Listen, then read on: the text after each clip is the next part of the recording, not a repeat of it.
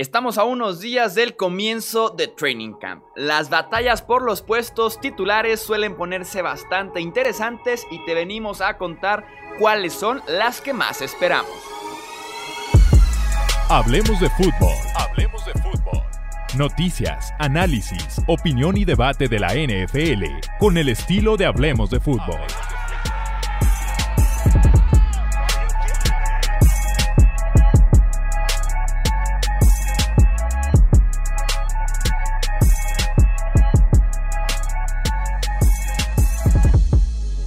¿Qué tal amigos? ¿Cómo están? Bienvenidos a un episodio más del podcast de Hablemos de Fútbol. Yo soy Jesús Sánchez y es un placer que me acompañen para hablar nuevamente de fútbol, de NFL en este off-season. Se acercan ya los entrenamientos, estamos a unos días de que empiecen oficialmente los training camps y justamente el día de hoy estaremos analizando ese tema de las prácticas de los entrenamientos de los 32 equipos de la NFL con las principales batallas a tomar muy en cuenta, a seguir muy de cerca en lo que queda de julio y también todo agosto porque van a definir los puestos titulares de la temporada 2020. Me acompaña mi amigo Mauricio Gutiérrez, fundador de StudioFantasy.com, para analizar justamente estas batallas de Training Camp. Mau, bienvenido nuevamente al podcast de Hablemos de Fútbol. Muchísimas gracias, Chuy. Contento. Creo que en toda esta época de pandemia no había sentido tan de cerca el comienzo de la NFL que ahora estando a días de que comiencen los training camps. Ahora sí ya es casi el banderazo oficial, ¿no? De la temporada y que podemos empezar a, palpar y a sentir ya de cerca eh, la NFL. Sí, sin duda alguna es cuando empiezas ya a tener reportes eh, cada día de lo que pasó en el entrenamiento, que si tal batalla, que si tal pelea, literalmente una pelea, que tal muy buena recepción. Entonces se empieza a sentir ya un poquito más de cerca cuando ves a los jugadores equipados en el campo en pleno verano. Así es, sí, totalmente de acuerdo. Y hay muchas batallas eh, por las cuales emocionarnos y, y seguir de cerca, ya lo estamos platicando. Sí, lo considero yo un tema un poquito de nerd. Creo que emocionarse por unas batallas de training camp es un poquito nerd de la NFL, pero, pero bueno, es, básico, o sea, es clave en la pues, temporada. Somos nerds de NFL, ¿qué quieres que haga? ¿Para pues la realidad. Pues sí, exacto. Mejor, como dicen, embrace it, abraza lo que eres y, explótalo a tu favor. Mostremos entonces lo nerds que somos en este episodio, porque nos emociona eh, cuatro tipos peleando por un puesto en el verano en una ciudad en Estados Unidos y hablemos de esas batallas de training camp. ¿Cuál es la que tienes tú ahí marcada bien en el calendario y en los rosters, Mau? A mí la primera que me intriga, obviamente por la posición, ¿no? Porque eh, es la que más eh, podemos palpar y, sentir en cuanto a, lo que brilla un coreback en la NFL. Y además de que tenemos pocas batallas en la posición de coreback para esta temporada 2020. Quizá la única que haya está en Chicago. Mitch Trubisky o Nick Foles. Sí, la más interesante. No sé si la más talentosa, pero sí la más interesante. Ah, exactamente, sí, porque a ver, talento, bueno, sabemos, Mitch Trubisky, hay que decirlo, ha sido un total fracaso, ¿no? Pero bueno, puede tener un mejor año, probablemente. Para muchos, este cambio, el trade por Nick Foles, es meramente motivacional. Yo no lo compro así, no compro esa narrativa y creo que sí habrá una disputa por el puesto. El año pasado Trubisky fue el coreback 28 en rating y el coreback 21 en yardas aéreas. Y creo que de esta batalla eh, puede salir victorioso Nick Foles. Esa es la realidad, porque además Nick Foles ya tiene un historial con Matt Nagy, lo tuvo, eh, estuvieron juntos en Chiefs y en Eagles, y no solo él, sino también eh, todo el cuerpo de, coaches ofensivos como Bill Lazor como coordinador ofensivo, John DeFilippo, el, el coach de quarterbacks, y Juan Castillo, el coach de, de linieros, todos conocen a Foles de la época de Filadelfia. Entonces, creo que esto le puede dar una ventaja. Bueno, eso y que creo que también es ligeramente más talentoso Nick Foles, a pesar del fracaso que tuvo en su paso por los Jaguars en 2019. Sí, es una competencia abierta al final de cuentas esta de Trubisky en contra de Foles. Eh, Sí, si la lógica gana en este aspecto, Foles debería estar iniciando la temporada.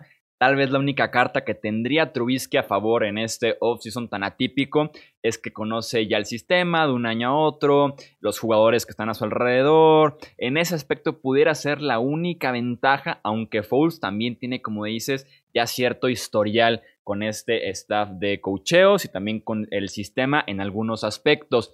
Eh, no me parece Foles el gran salvador de la franquicia. Es una venda para nada más detener el sangrado de un pick tan malo como el de Mitch Trubisky, que sí, que si no inicia o que si inicia y lo sientan, sería su último año en Chicago. Se consolidaría como decepción, como en las peores en la historia de la NFL y más por el hecho de que fue tomado, ya sabemos, antes que Patrick Mahomes y que Deshaun Watson en el mismo draft. Pero sí, esta batalla intriga bastante. ¿Tú crees que con Nick Foles los Bears pudieran competir para llegar tal vez a postemporada, arrastrándose pero a postemporada? No, sinceramente no lo creo. yo tampoco. Eh, y, creo que incluso pudiera ser perjudicial, ¿no? E, el tener a Foles, porque te puede asegurar quizá más victorias, y entonces, eh, entre más victorias, pues menos, una peor posición en el draft pudieras tener en el 2021. Pero es complicada la situación de, de Chicago. Lo que tienen que hacer, y creo que ya dieron el primer paso en, en aceptar el error de Mitch Trubisky, fue no eh, ejerciendo la opción de quinto año, ¿no? De, su contrato. Y eventualmente tendré que decir, bueno, pues muchas gracias, Mitch Trubisky. Hay que buscar por otro lado. Yo sobre Nick Foles, si hubiera sido Chicago, hubiera buscado a Cam Newton. Creo que Cam Newton sí les da ese potencial para pelear postemporada, pero... ¿No te hubiera gustado Andy Dalton también? No. Eh, sobre Nick Foles, sí.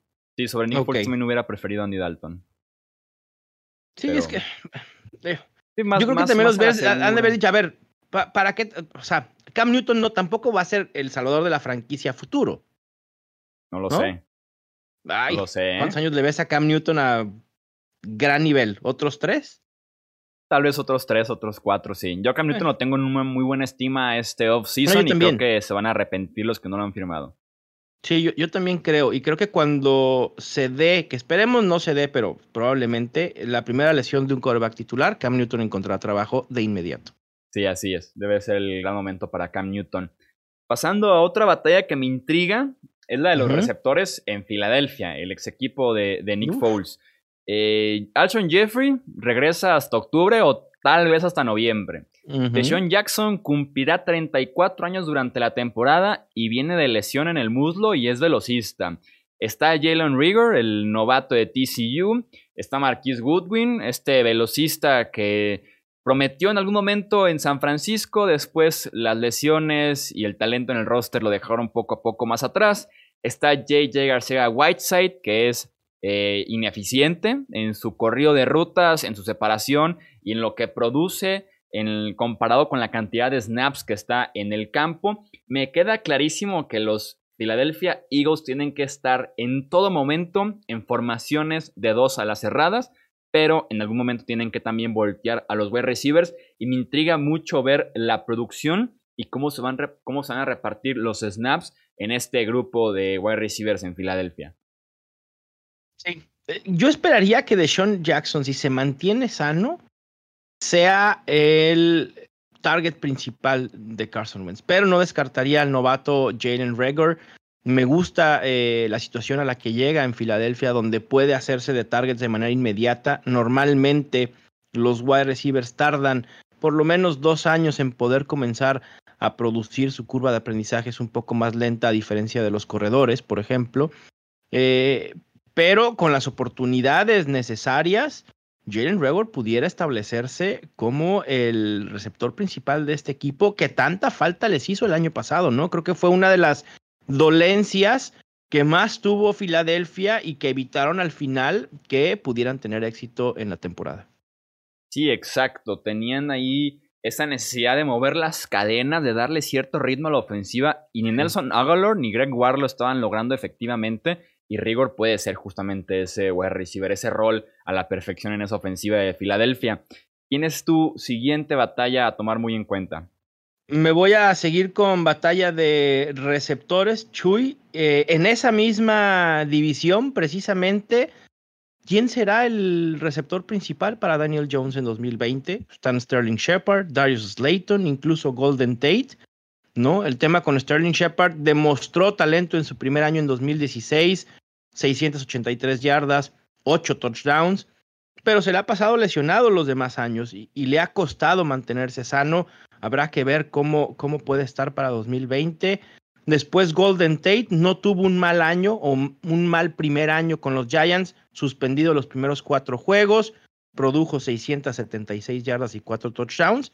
Y después el receptor de segundo año, Darius Slayton, que en general me entusiasma bastante lo que pudiera hacer en esta ofensiva. Gran temporada, 740 yardas, 8 touchdowns. De hecho, fue el líder del equipo en anotaciones por aire. Y mi predicción es que Darius Slayton será el arma principal de Daniel Jones porque además ya generaron esta química que a veces es necesaria para conseguir la atención del coreback, ¿no? Y creo que Daniel Jones y Darius Slayton la desarrollaron ya el año pasado. ¿Quién lo diría, no? De Darius Slayton, sí. un wide receiver de quinta ronda por encima de Golden Tate, que es el gran agente libre, y de Shepard, que es de segunda ronda de 2016. ¿Quién lo diría? Pero es la realidad. O sea, como estira el campo Slayton y esa química con Daniel Jones, lo es todo para ese grupo de wide receivers y ese ataque en general aéreo de los gigantes este año. Sí, ¿quién lo diría por parte de Darius Slayton? Sorprendente hasta cierto punto. Y que si logra establecerse, Chuy, puede ser uno de los robos más grandes de ese draft en quinta ronda. Sí, sin duda alguna. Sin duda alguna. Ya para, para dar el cerrón a los wide receivers, me quedo en la posición. Para hablar de los wide receivers de Nueva Inglaterra, ¿quién será ese número 2 o ese número 3 detrás de Edelman? Este, ¿Podemos poner así como unos grillos por atrás, Chuy? Pudiéramos ponerlos, ¿eh? Pudiéramos ponerlos. Las opciones son las siguientes. Está en Kill Harry, que es ex primera ronda del, año pasado. Eh, llegó lesionado a la temporada. Después quisieron establecerlo un poquito más como en rutas de pases pantalla, de reversible, porque no se había listo al 100% para estar corriendo rutas y generar separación. Está Mohamed Sanu, que pagaron por él una segunda ronda, se lastima el tobillo, en este offseason se opera el tobillo y ya veremos cómo vuelve a la temporada. Y opciones así como muy debajo de la mesa está Marquis Lee, que vuelve eh, a la imagen de la NFL, ya deja Jacksonville y ahora llega a Nueva Inglaterra. Y una opción que pudiera levantar la mano como Jacoby Meyers. Meyers que está acostumbrado a trabajar con los suplentes la temporada pasada, o sea, con Jarrett Stidham, con Brian Hoyer, y que la temporada 2019, cuando se dio la oportunidad de estar en el campo, decepcionó. La realidad es que fue una estrella de pretemporada, pero estrella de temporada regular le quedó grandísimo, entonces hay muchas dudas en Nueva Inglaterra. Edelman tiene 33 años ya, tienen que levantar la mano sí o sí otros nombres, pero no sé todavía muy bien quién lo puede hacer realmente de acuerdo. Yo, sí veo muy claro quiénes son los tres titulares, ¿no? Eh, es Edelman en el slot, por un lado Mohamed Sanu y en el otro al receptor de segundo año Neil Harry. Yo apostaría por, por Harry. Eh, eh, me gusta, no hay que olvidar que fue un pick de primera ronda y que los Patriots seguramente después de un año que además estuvo cortado ese primer año por lesión, seguramente querrán alimentarlo para ver qué tienen en este jugador y si puede dar este segundo eh, paso en su carrera. Sí, las dudas con en Kill Harry es la separación, que tenía desde la universidad, no genera separación. El esquinero como calcomanía, como mochila todo el tiempo detrás de, de Kill Harry. Y no sé si Sanu por la edad y Harry este, por la habilidad sean realmente opciones. No sé, es un tema raro en Nueva Inglaterra, sin duda alguna. Antes Pongamos a James White ahí. y es que además antes este tema Tal vez siempre lo ha sido, ¿no? De quién será el número dos y quién el número tres. Pero con Tom Brady te despreocupabas, decías, algo va a lograr. Y ahora, pues, ¿quién se adapta a quién? sí, totalmente. Sí, sí, sí. ¿Quién, es tu siguiente batalla de training camp? Yo voy a seguir con la ofensiva, pero ahora voy a cambiar de posición. Voy con los running backs. Hay dos en particular que me intrigan mucho. Comienzo con la que habrá en Los Ángeles Rams, ¿no? Se deshacen de Todd Gurley y en ese momento uno pensaría, bueno, pues la confianza debe estar en Darrell Henderson, a quien eligieron hace un año, o en Malcolm Brown, o una especie de comité, ¿no? Pero los Rams nos sorprenden y su primer pick del draft del 2020 lo utilizan en Cam Akers, el pick 52 global. Y todo esto a mí me hace que se caiga la narrativa esta de tenemos mucha confianza en Darrell Henderson y Malcolm Brown. ¿No? Eh, Cam Akers es un, un running back que puede producir, que puede ser un caballo de batalla. Para mí, él es el favorito para hacerse de la titularidad. Creo que también Sean McVay quizá salga un poco de su estilo de utilizar a un solo corredor como lo hacía con, Todd Gurley y podemos ver más una especie de comité en el que Cam Akers tenga la mayoría del volumen e, en este backfield. Yo no era fan de Akers saliendo del draft. Eh, creo que dependía de. Creo que es un corredor que depende demasiado de su línea ofensiva. En Florida State era una situación horrible y por lo mismo se le vio muy mal, generó poco si lo evalúas fuera de su línea ofensiva como en individual, puedes ver el talento y el potencial. El problema es que la línea ofensiva de los Rams no es tampoco que tú digas para presumir. Entonces va a ser un tema interesante ver quién se adueña de esa posición de running back titular con los Rams. Yo con algunas estadísticas, Chuy, comparaba a, Cam Akers con, con Joe Mixon. Y, me parece que son corredores del estilo. Y, vimos que Joe Mixon el año pasado pudo ser productivo. Digo, obviamente ya con sus años en la NFL y, la evolución que ha tenido como corredor, pero detrás de una línea ofensiva muy, muy mala, como la que tenía Cincinnati el año pasado, pudo producir números. No estoy diciendo que Kai Makers va a producir números como un running back eh, top 12 en la NFL, pero también si ves sus números en Florida State no son nada malos. 1142 yardas, 14 touchdowns y además tiene este elemento de la versatilidad. Sus dos últimos años en Florida State, con al menos 30 targets, al menos 22 recepciones y 6 touchdowns totales por aire. Y creo que esto le puede dar ventaja sobre Darrell Henderson. Yo me quedo con la posición de running back para hablar de la que, la verdad, para mí es la que más me intriga de todo Training Camp. Insisto, la atención va a estar sobre Tampa Bay. Así es. La de los Buccaneers, ¿no? O sea, Ronald Jones contra Keyshawn Bone. Más porque sabemos qué esperar del, de la cerrada, de los wide receivers, del quarterback. Tenemos todo claro, se podría decir, en esa ofensiva de Tampa Bay. Lo que genera dudas es la posición de running back. A como lo veo yo, pinta para que Jones sea el corredor principal, literalmente corriendo el ovoide, mientras que Bone tiene el potencial más alto para recibir pases.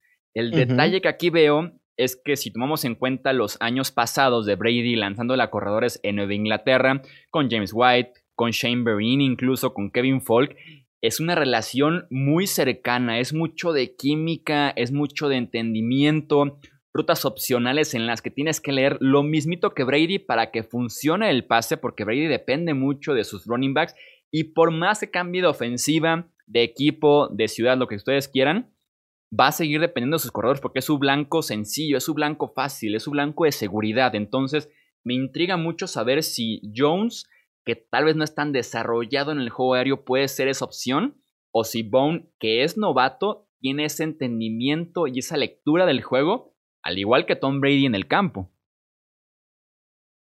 Es, totalmente intrigante esta, esta batalla. Esa es la realidad, ¿no? Eh, yo tenía fe, o al menos un poco de fe en Ronald Jones el año pasado, por un tema de, de que esperaba que pudiera tener volumen para tener números decentes. Pero la realidad es que Ronald Jones, al final de cuentas, no fue capaz ni siquiera de ganarle el puesto a Peyton Barber. Y eso dice mucho de quién es Ronald Jones, ¿no? Y después de eso, traen a, a Keyshawn Bond, lo seleccionan en tercera ronda, que yo esperaba que Tampa Bay fuera un poco más agresivo con los running backs en el draft, pero no lo fue y eligen a un running back que se puede ajustar perfectamente a esta ofensiva por lo que dices justamente.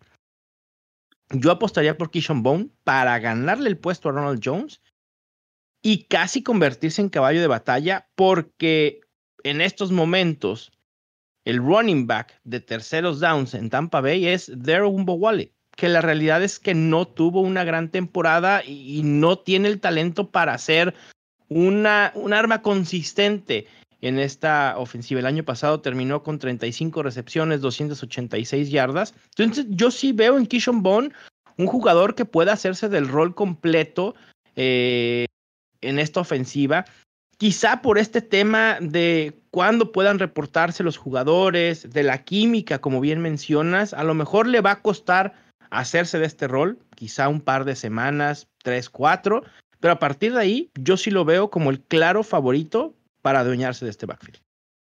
Wow. Wow, wow, wow, wow, Y yo, yo...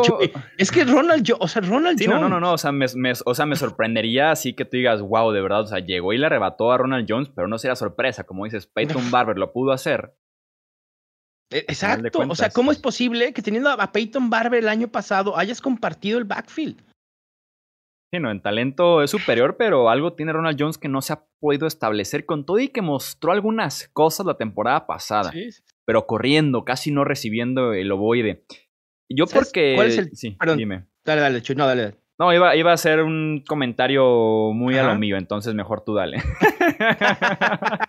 Yo digo que el tema con Ronald Jones y, que ahora y, y, que esto puede jugar en su contra todavía más en 2020 es que no ha sido bueno en protección en situaciones de pase, ¿no? Sí. Y Tampa Bay con Tom Brady ¿qué quieres hacer? Es proteger lo más que puedas a Tom Brady. Que esto también puede ser no tan bueno para Kishon Bond porque normalmente los corredores de primer año suelen tardar en hacer estas asignaciones de manera correcta, ¿no? Habrá que ver cómo Kishon Bond se establece en bloqueo, pero si logra dar ese paso y se ajusta rápido a lo que quiere Tampa Bay, no tengo la menor duda que él va a ser el principal yo por morboso digo que esta es la que más me intriga, pero tú como analista profesional de fantasy fútbol, eh, ¿dirías que es la más importante? Sí, sin duda.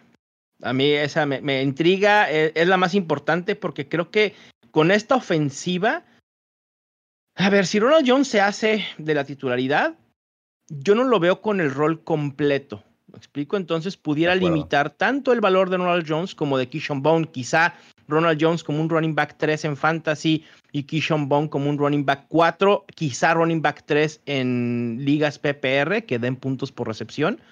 Pero si Kishon Bond se hace de la titularidad, es un running back 2 sólido para fantasy, es decir, top 24.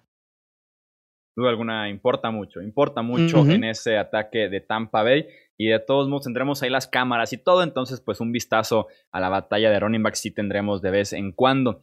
Eh, ¿Qué otra batalla tienes en tu, en tu lista, Mau? Tengo otra de corredores que igual no va a impactar tanto, pero me parece interesante analizar por la situación de a dónde quiere ir esta ofensiva. Y me refiero a la situación de corredores en los Packers, ¿no? Se hacen de AJ Dillon, un corredor muy corpulento, de mucho físico, que incluso tuvo comparaciones, a ver, no en talento ni, ni en potencial con Terry Henry, ¿no? Pero es más o menos ese tipo de jugador. Y ahora llega a ponerse en una batalla por la posición de, del corredor 2 con Jamal Williams. Me queda claro que Aaron Jones seguirá siendo el titular, pero Matt LeFleur, contrario a lo que hacen muchos coaches, Matt LeFleur me parece que ha sido muy transparente en sus declaraciones. Lo dijo en el, en el combine, dijo, a, pregunta expresa de que qué esperaba de Aaron Jones o cómo sería la utilización de Aaron Jones después de su temporada tan prolífica y dijo, no, yo quiero mantener sano y fresco a Aaron Jones, tenemos corredores capaces y estamos buscando agregar aún más talento. Y justo eso, y fue, eso fue hacer al draft con AJ Dillon.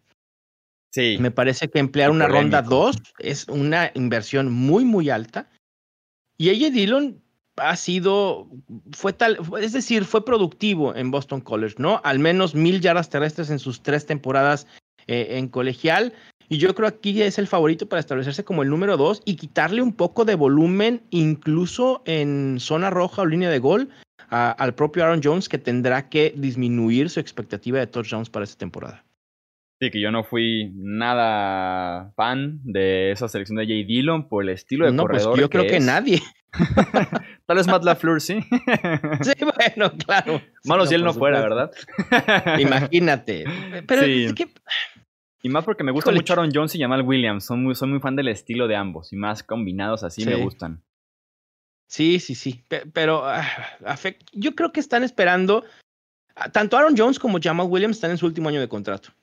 ¿no? si mal no recuerdo. Estoy seguro que Aaron Jones. Entonces, saben que van a prescindir de alguno de los dos para la temporada 2021 y aseguras tener cubierta esta posición en una camada de corredores este año que venía muy profunda pero también dices a costa de sacrificar, hacerte de algún wide receiver en una camada que puede ser histórica en la posición. Y, se van sin nada. Pero bueno, cada quien maneja sus equipos como mejor desea.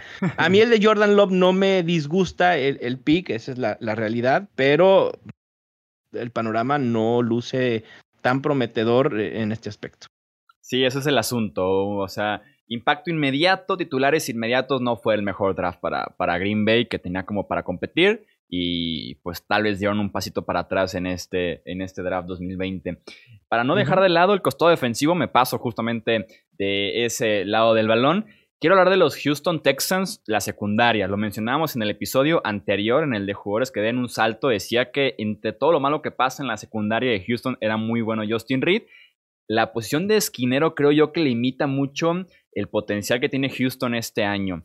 Eh, tiene mucho ex pick alto, o sea, tienen eh, jugadores de primera, de segunda, de tercera ronda, pero que ya están en su segundo equipo, o sea, que ya fueron eh, descartados por su equipo original, que se rindieron, que dijeron, ok, por más que te tomé en la primera ronda, pues no funcionaste, te dejo libre, te cambio. Y Houston tiene justamente ese perfil de jugadores ex-pick altos que no funcionaron ya en otros equipos. Está Garion Conley, está Bradley Robbie, está Vernon Hargraves, está Lonnie Johnson, son, insisto, pick altos, pero que no se han desarrollado del todo, que no han dado ese siguiente paso, que ninguno es realmente un número uno, que ninguno es consistente. Te dan partidazos como el de Nueva Inglaterra la temporada pasada, después se comen 40 puntos sin ningún problema de Denver. Entonces, no hay realmente una constante de la defensiva secundaria de los Houston Texans y creo que eso limita mucho el potencial que tienen para competir realmente con los mejores de la AFC que son Kansas City y Baltimore talento hay en papel, ¿no? Sí. Pero, ¿quiénes serán los dos que puedan eh, producir constantemente? ¿Tú a quién ves como titulares en, esta batalla? Creo que está establecido Bradley Robbie como cierta parte del número uno. Confían mucho en Gary Conley, pero ya para que la secundaria de los Raiders se rindiera con Conley, es una señal. Igual la secundaria de los Buccaneers se rindiera con Hargraves, también es una señal. Entonces, llegan con talento, veremos si los pueden desarrollar en Houston, que sería lo ideal, pero creo que Bradley Robbie termina como el número uno y tal vez Conley como el número dos de esta batalla. Además, los Texans, digo, confían en Garen Conley, pero como a medias, ¿no? Porque no ejercen la opción de quinto año con él. Entonces es como año de prueba, pudiera jugar, como se dice, con el, con el eh, chip en el shoulder, ¿no? De, de, estar motivado por, por poder demostrar y, decir, a ver, yo fui seleccionado en el draft en tal ronda por estos motivos, pero lo, veo complicado, sobre todo porque, digo, los Texans no invierten mucho en el draft en, un corner, pero van con John Reed, que en cuarta ronda eh, fue muy buen valor y pudiera aportar desde el día uno. Sí, va, a ser competencia abierta. Me gusta mucho eso, va a ser competencia abierta y quien se quiera eh, ganar el puesto. Eh, ¿A quién tienes tú en tu siguiente batalla, Mau? Eh, tengo. Mm, pudiéramos mencionar la batalla de. Pues wide receiver 2 de los Raiders. Pudiera ser con Hunter Renfro, Tyrell Williams.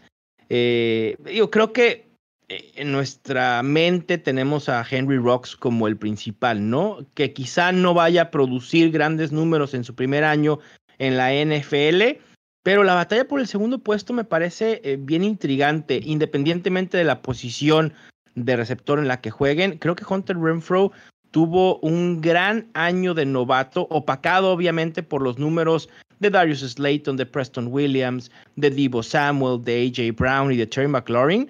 Pero Hunter Renfro está en ese grupo, ¿no? Está con, con gente de ese talento y me parece que puede ser interesante. Fue líder en la NFL en yardas después de la recepción y entonces puede ser la válvula de escape que necesite tanto Derek Carr como eh, o Marcus Mariota en su caso.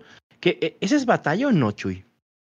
Sí. Ah, la de Derek Carr con Marcus Mariota no creo. No, no creo. No, Tú sí ves muy claro a Derek Carr. Sí, más bien veo muy mal a Marcus Mariota. que también es válido, ¿no? Sí, no, por supuesto, claro. En lugar de ver bien a uno, veo mal al otro. Exacto, porque no necesariamente hace bueno al que va a ganar el puesto, ¿no? Sí, yo sí, la verdad, no veo batalla ahí. No veo batalla con Derek Carr y Marcus Mariota. ¿Te gusta Hunter Renfro o, no lo ves con, con, ese potencial? Me gusta, pero tal vez productivo. sí, con, es que tal vez muy productivo en recepciones, pero pocas yardas, pocos touchdowns. Sí, claro. pero al final puede establecerse como el número dos de esta ofensiva. Digo, quitando a Darren Waller, que sabemos que va a absorber targets al por mayor, ¿no? Y probablemente seguirá como eh, el arma principal de, de Derek Carr en 2020. Pero entonces tú das por hecho que Henry Rocks va a ser el número uno. Yo tengo mis dudas, ¿eh? Digo, o sea, tal vez. ¿Quién más? Tal vez Williams ser el número uno, pero que ah, cumpla como ah, número uno sí va a estar ah, complicado. no, no, no, no. Yo, por eso yo números no creo que sea el número uno. O sea, va a fungir como número uno, ¿no? Pero.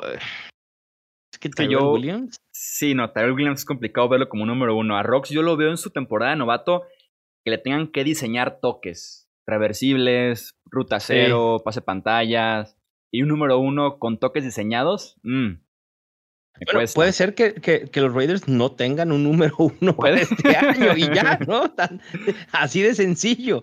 Yo, la verdad es que yo veo muy, números muy similares para Henry Rocks de Hunter Renfro, pero a Renfro sí lo veo con ese potencial de, de ya tener una temporada más en la NFL y en esta ofensiva y platicándolo así, Darren Waller tiene el potencial altísimo, ¿eh? Tiene un potencial de producción brutal, tomando en cuenta las dudas alrededor de él y más con también quitando a Josh Jacobs, que no fue tan fuerte en el juego aéreo. Está fuertísimo Darren Waller. Y que, y que Jason Witten no deberá eh, ser una amenaza tan fuerte para su producción. Sí, no, no. No, Witten yo creo que es más vestidor ahorita que, que realmente producción en el campo. Sí, pero también los Raiders tienen a Nelson Aguilar, ya nos olvidamos de él. Ya cuando un cualquiera critica a Nelson Aguilar en televisión nacional, como lo hicieron en Filadelfia. ya, nos olvidamos de Nelson Aguilar. olvidar de Nelson Aguilar. sí, la, verdad es que no, intrascendente totalmente, sí. ya para cerrar, yo me gustaría hablar de una posición, también otra vez esquinero, me quedo en la posición de esquinero con los Vikings. Perdieron a tres titulares este off-season y por decisión propia, no es como de que, híjole, se lo robaron. No, creo que por decisión propia decidieron ya no renovarlos o hasta cortarlos. Se van Xavier Rhodes, Trey Waynes y Mackenzie Alexander. Cuando un equipo tiene tantos espacios por llenar en una posición, yo en el draft soy muy fan de la estrategia de lanza 20 chicles a la pared y ve cuál se queda pegado. Hay más chances de que se quede pegado si lanzas 20, así lanzas nada más 2. Y en el draft fueron en primera, en tercera, en quinta eh, ronda por esquinero y todavía en la sexta ronda también un safety que pudiera jugar esquinero. Entonces traen a cuatro cornerbacks en el draft a ver quién funciona y va a ser muy interesante. Está Mike Hughes, que es primera ronda de 2018, creo que establecido, a pesar de las lesiones, establecido como titular. Y después que empiece la pelea entre Jeff Gladney, primera ronda, Cameron Danzler, tercera ronda, Harrison Hahn, tercera ronda, perdón, quinta ronda, Josh Metellus, sexta ronda, y Holton Hill, que está ahí desde el 2018, que empiece la pelea porque literalmente el que mejor lo haga en agosto juega en septiembre. Y eso me encanta en Minnesota. Sí, de acuerdo. Ahí fue de, a ver, ¿cuál es nuestra posición en la que necesitamos más eh, jugadores en la de corner. Ah, perfecto. Elige como unos cuatro o cinco. Y como bien mencionas, alguno deberá pegar. ¿Tú tendrías de favorito a Jeff Gladney para jugar del lado contrario a Mike Hughes? Sí, me gusta Jeff Gladney como talento de primera ronda. Y creo que Cameron Danzler lo pudiera hacer bien también como slot cornerback, el de tercera ronda. Creo que se pudiera hacer la combinación, aunque no es para nada lo ideal. Un equipo que está compitiendo por playoffs que tu esquinero titular, que es eh, Mike Hughes, déjame buscarlo aquí rápidamente porque estoy seguro que no ha jugado la gran cantidad de partidos en su carrera en la NFL entre tanta lesión. En 2018. y, con lo que, había en el roster, ¿no? Sí, en 2018, seis partidos jugados, dos iniciados. En 2019, 14 partidos jugados, tres iniciados. Entonces, si tu esquinero número uno tiene apenas cinco partidos iniciados y tu 2, 3 y 4 son novatos en un equipo que compite por playoffs, está muy delicado para los Vikings ese tema, ¿eh? muy delicado. Que yo no sé, Chuy, si, si ponerlos como equipo que realmente vayan a estar peleando para playoffs. Las bajas son importantes, ¿no? También, no solo del lado defensivo, sino ofensivo. Híjole, creo que va a ser un año complicado para, para los Vikings, ¿eh? Y tendrá que confiar muchísimo en Dalvin Cook si es que realmente reporta o no a tiempo este, confiar demasiado en Dalvin Cook y en Kirk Cousins para que saquen adelante un 7-9, un 8-8. Y, y, del lado defensivo, confiar mucho en tu front 7, ¿no? Con Eric Hendricks, Anthony Barr, Daniel Hunter. Híjole. Sí, ¿no? Y que la secundaria entre Harrison Smith y Anthony Harris cubran todo el campo. Claro. Sí, no, está complicado con los Vikings. Yo tampoco no soy muy fan de, de Minnesota este año, la verdad. Este, tienes como ronda rápida, una que otra batalla. No la tengo, pero igual ahorita la, podemos sacar. El número dos eh, de receptores también en, en, Indianapolis será Paris Campbell, será el novato eh, Michael Pittman. A mí me gusta el novato y creo que puede terminar siendo el receptor novato más productivo en 2020. ¿no? Creo que se ajusta muy bien a la ofensiva y por lo que han dicho los coaches en Indianapolis, lo han elegido para utilizarlo de inmediato. Sí, a mí también en Indianapolis me gusta la pelea de running back. Veremos quién gana, Jonathan Taylor o Marlon Mack. Eh, no me gusta Taylor, ya es bien sabido en este podcast. Eh, también está la batalla de corredores de los Lions. Veremos qué pasa entre un chico Kerrion Johnson y de Andre Swift que va llegando. ya me vas acumulando puras desgracias, Chuy. David Montgomery, Kerrion Johnson.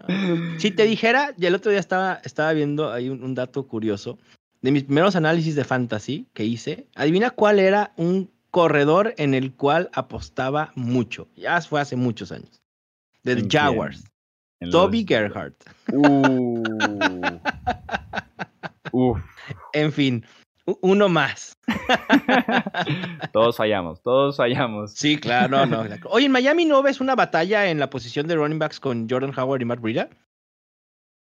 ¿O ves un 1-2 muy Pudiera ser pelea. Veo muy claro a Matt Breida, tal vez como el running back recibiendo pases, por ejemplo, y Howard corriendo el ovoide pero no sé hasta qué punto sea pelea en el momento en el que llegue la primera lesión de Breida. Bueno, sí, claro, pues ahí Entonces, obviamente. Sí, eso es complicado. A ver, ¿y la de Kansas City la ves como pelea posicional de corredores o para nada? Creo, creo, creo, creo que inicia el año de Damien Williams. Creo que la temporada la iniciará Damien Williams. Dos, tres semanas.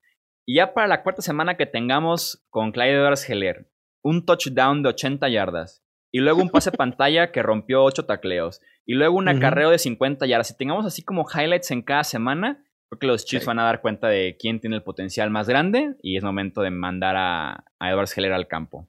¿No crees? Yo creo que, yo creo que eso de darse cuenta, yo creo que ya saben. O sea, e, eso ya lo saben quién es Clyde Edwards Heller. Si no, no haría sentido ir por él en primera ronda.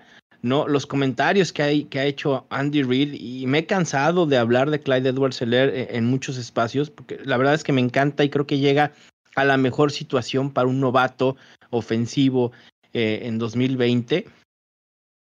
Mi único temor es este tema de que pudiera haber un training camp acortado, que pudiera haber una pretemporada cortada y que esto interfiera en, en que Clyde Edwards Seller pueda hacerse la titularidad de semana 1.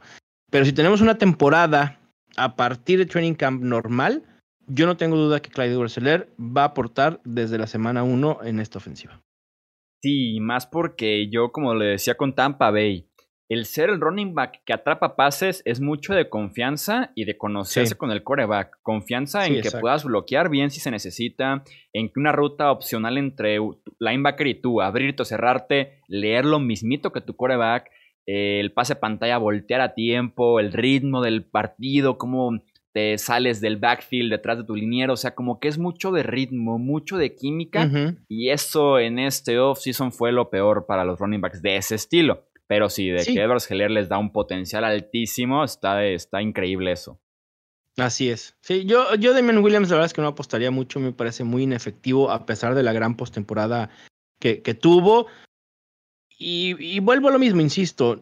Si confiabas en, en Damien Williams, no haría sentido ir por, por Clyde Roseller en primera ronda, ¿no? Cuando había una camada de corredores tan profunda y que pudiste haber agarrado en tercera ronda a alguien más. Obviamente no con el talento de Clyde Brusseler, pero por un, un Darrington Evans, que también es muy bueno atrapando pases, muy versátil, pudiera haberse ajustado muy, muy bien en un rol complementario de Damian Williams. Me imagino que Evers está infladísimo en el fantasy, ¿verdad? Este, no tanto, Chuy, fíjate.